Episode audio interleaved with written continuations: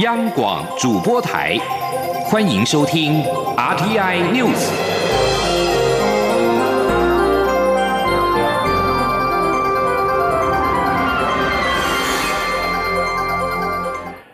各位好，欢迎收听这节央广主播台提供给您的 RTI News，我是陈子华。蔡英文总统在今天上午参拜苗栗市玉清宫的时候表示，这几年两岸政策很清楚，为尽力维持台海和平稳定现状，贡献国际及区域稳定，以不冒进、不挑衅、不轻易退让为原则。蔡总统并且表示，两岸问题在于国家发展跟尊严、主权，台湾要团结。如果有人利用这议题贴标签，就很不好。此外，蔡总统并且表示，将持续推动加入国际社会，希望各界在台湾寻求国际参与时，能够给予最大的支持。蔡总统并且指出，照顾人民本来就是政府的责任。这几年，台湾经济持续的发展，税收增加，更重要的是，政府将持续提出各种方案，照顾社会上很多需要政府特别照顾的人。另外，对于很多人现在都讲称香港。总统在今天在出席全国青商后援会成立大会的时候，也表示，在过去很长一段时间，香港是亚洲最自由的市场。但是最近发生的状况，很多人担忧香港的未来。很多人现在都在讲称香港。大家说，台湾称香港最好的方法就是守护好我们自己的民主自由。而香港再有反送中网民呼吁在今天下午堵塞机场。不过，截至到下午四点，机场的范围并没有反送中人士聚集，而之前只有零星几个人坐在附近的椅子上，手持反送中的标语，但是很快就被赶离了现场。由于机场范围已经申请禁制令，任何人进入机场都需要有效的登机证以及旅行证件，记者则除外。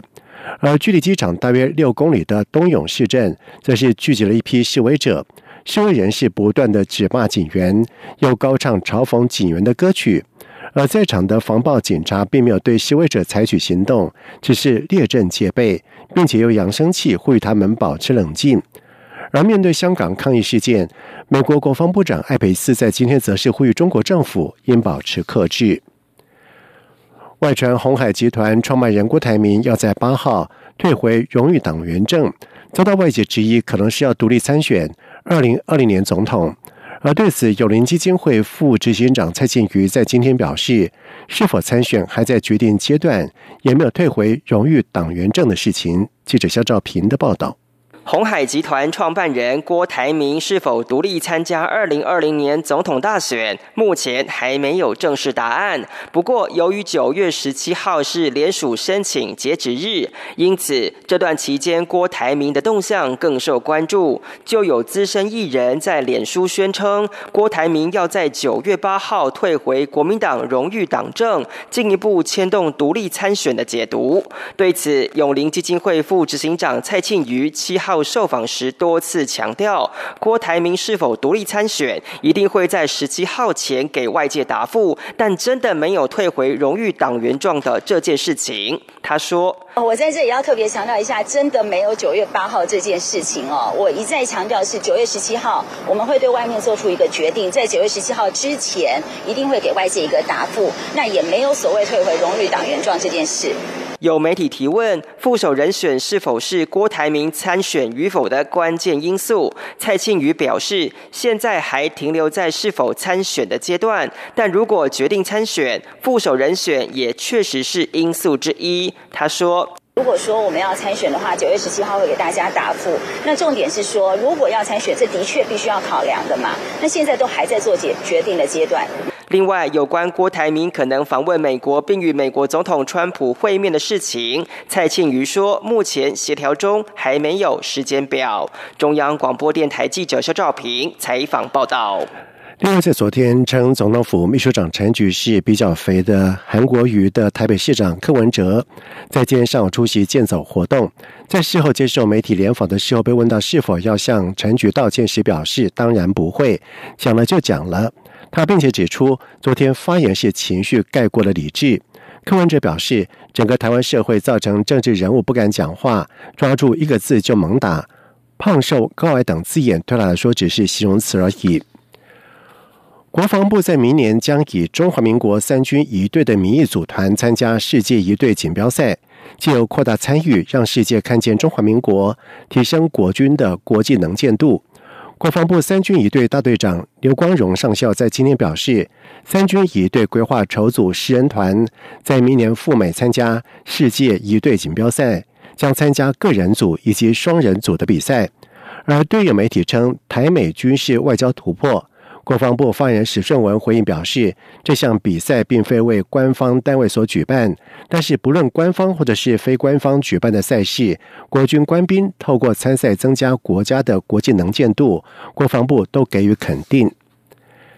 迈入第六年的台日岛屿音乐季在今年轮到在冲绳举办。台湾派出的音乐人阵容坚强，由阿美族古谣吟唱传奇郭英男之子创立的蒋劲新与第二代马来吟唱团，而两位入围金曲奖的原住民歌手插摩以及拉卡乌茂等人，另外也将在冲绳县立博物馆美术馆举办岛屿工艺展，让冲绳民众欣赏到台湾原住民的传统工艺技法。记者陈国维的报道。呀呀！二零一九岛屿音乐季台北场记者会七号下午在松山文创园区举行，不少民众听到蒋劲新与第二代马兰吟唱队的天籁美声，都驻足欣赏。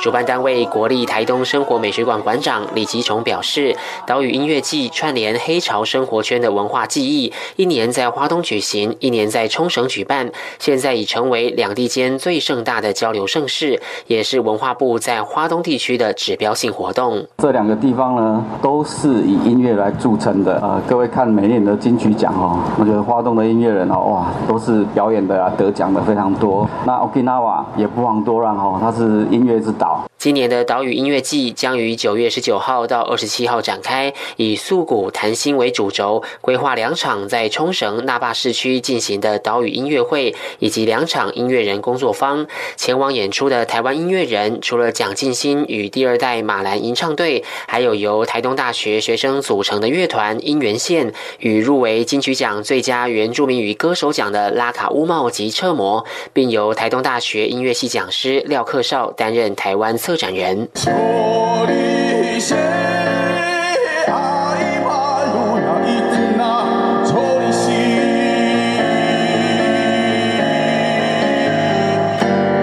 我很少看到，就是他除了音乐表演之外，还有深入到他社区里面去做交流，然后还跟音乐人做一个双方面共作的一个这个创作。这个是我在其他的音乐节或者是演唱会都从来没有看过的。今年的音乐季也结合岛屿工艺展，在冲绳县立博物馆美术馆展出五十多件丝线、木工、树皮衣等工艺品，展现花东原住民传统工艺的历史脉络及文化内涵。中央广播电台记者陈国伟台北采访报道。在外电消息方面，俄罗斯国营电视台在今天报道指出，等待许久的俄国跟乌克兰换球行动已经展开。电视台并且播出了巴士从首都莫斯科一座监狱离开的画面。俄罗斯总统普京在五号曾经表示，与乌克兰的大规模换球行动即将首度敲定。在喜剧演员出身的新任乌克兰总统泽伦斯基在五月掌权之后，普京表示，这次的换球会是通往关系正常化的一大步。但是普京也补充说，俄方觉得很难同意乌克兰提交的换球名单，而目前还不清楚换球名单上有谁。莫斯科对此事三缄其口。英国国会上议院在六号批准了一项将迫使首相强生延后脱欧的法案，这对正努力争取提前大选的强生来说是一个新的挫折。而这项法案仍需要经过英国女王伊丽莎白二世的批准，才能够成为正式的法律。而一旦强生未能在下个月和欧盟达成分手协议，这项法案将寻求延后目前的十月三十一号脱欧大限。强生正试图提前大选，以获得授权，无论是否取得协议，都能够如期脱欧。他曾经在五号的时候表态，说自己宁可奋战到死，也不愿延后脱欧。以上这节整点新闻由陈子华编辑播报。这里是中央广播电台台湾之音。